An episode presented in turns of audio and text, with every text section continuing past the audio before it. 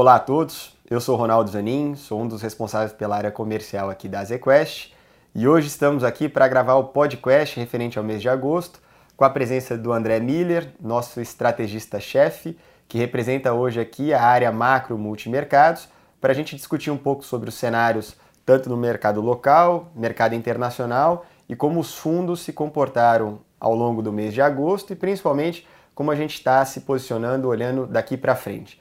Vale destacar, o mês de agosto foi um mês de forte performance para os nossos fundos. A gente conseguiu entregar retornos bastante expressivos no mês de agosto e ao longo dos últimos meses, acumulando uma performance no ano, em 12 meses, em diversas janelas bastante expressiva, em linha com o objetivo dos nossos fundos. O AZQuest Multimax, em agosto, conseguiu entregar uma performance acima de 2,5.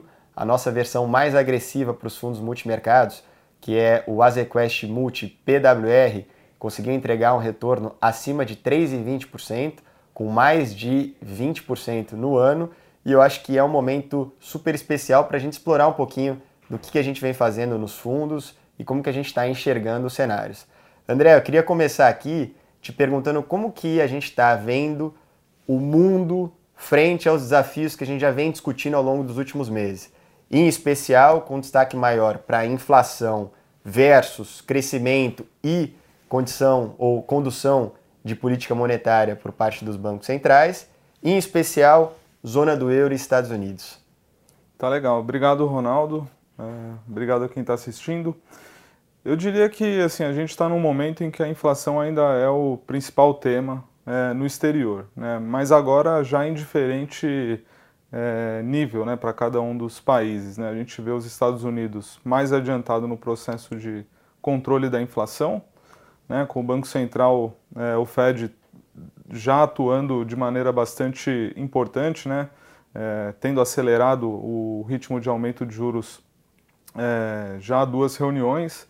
Isso tem tido um efeito relevante no sentido de controlar as expectativas de inflação longas, né, deixá-las mais ancoradas é, então, os Estados Unidos parecem já mais avançados nesse processo de controle né, da inflação que vem sendo o tema principal aí, é, pelo menos desde de meados do ano passado. É, para a Europa, zona do euro e também para a Inglaterra, né, acho que o problema inflacionário ele tem ganhado uma dinâmica de piora, né, principalmente a partir do momento em que os preços de energia voltaram a pressionar bastante. Isso, claro, tem um componente geopolítico relevante, né, com a disputa é, entre Rússia e Ucrânia, é, com a redução aí do fluxo de gás para a Europa, né, vindo do o gás que é, é, importado da Rússia. Isso tem feito com que os preços de energia se elevem, né, o que não é o que tem acontecido nos Estados Unidos, como eu comentei.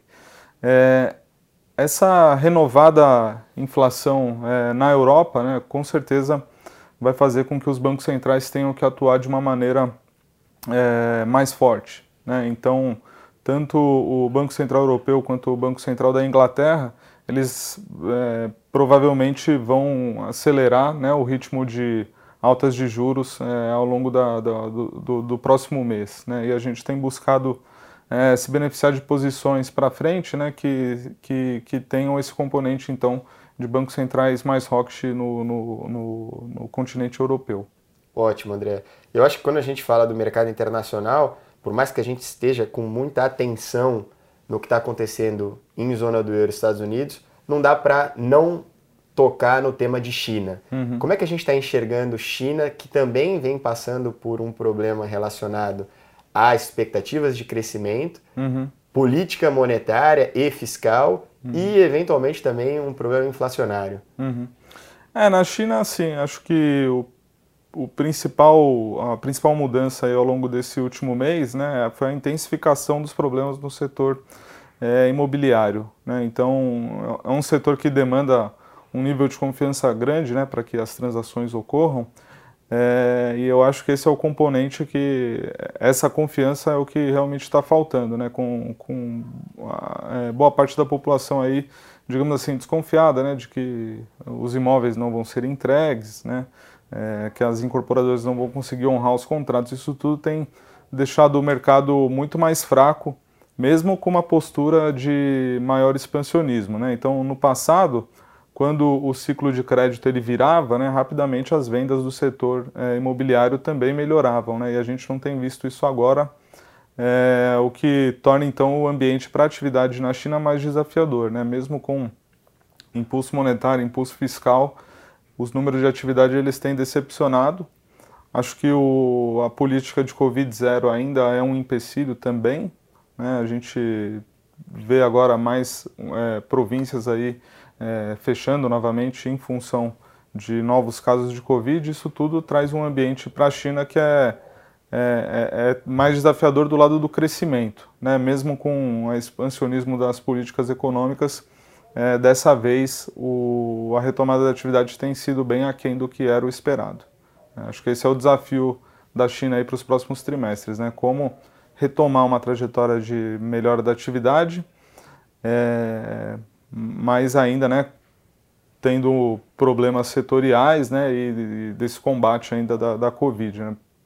que o resto do mundo já, já avançou bastante nesse, nesse tópico. Né? Ótimo, André. Obrigado então pela sua leitura do, no plano internacional. Agora eu queria discutir um pouquinho mais como a gente está chegando o Brasil, o mercado uhum. local. Inclusive em agosto, acho que a gente se descolou do resto do mundo, né? A gente viu a bolsa aqui se valorizar, as taxas de juros fecharem, trazendo ganho para os ativos pré-fixados, né? Uhum. E a gente viu o real se comportando muito bem uhum. frente às outras moedas contra o dólar. Né? Uhum. O dólar se valorizou frente à maioria das moedas e aqui o real ficou praticamente no zero a zero. Né? Ou uhum. seja, uma performance muito boa dos ativos domésticos, em especial se comparado com o resto do mundo. O que a gente viu em agosto e o que a gente vê daqui para frente? Eu acho que no mês de agosto os ativos brasileiros em geral eles passaram por um processo de compressão do prêmio de risco, né, que era bastante elevado. É, eu acho que foi fundamental para esse processo que a inflação desse sinais de melhora. Né? Então a gente teve de fato o governo atuando é, na linha de redução de impostos é, para limitar, digamos assim, né, o impacto dos preços de gasolina é, e energia. Não só isso, mas é, outros elementos da inflação também fizeram com que as expectativas que eram muito altas né, para a inflação em 2022 e 2023 passassem a ceder. E com isso ficou mais, é, mais claro né, um processo de provável encerramento do ciclo de alta de juros né, por parte do Banco Central, que aqui no Brasil né, já vem aí desde o do primeiro, final do primeiro trimestre do ano passado, e até agora o, o Banco Central não conseguiu encerrar esse processo de alta de juros. Né? Eu acho que com a mudança do quadro inflacionário, né, que ainda, é, digamos assim, a inflação ainda está acima das metas, mas é, foi interrompido um processo de deterioração. Né, e com isso ficou mais claro é, a proximidade do encerramento. Acho que isso tirou uma incerteza grande né, do, do, do, dos preços dos ativos e conseguiu beneficiar a maioria das classes, principalmente na primeira metade do mês. Excelente, André. E agora, para a gente fechar aqui, como que essa leitura se traduziu em posições olhando para trás e que trouxeram uhum esses desempenhos bastante expressivos que eu comentei uhum. anteriormente e como que a gente está olhando daqui para frente, né? Uhum.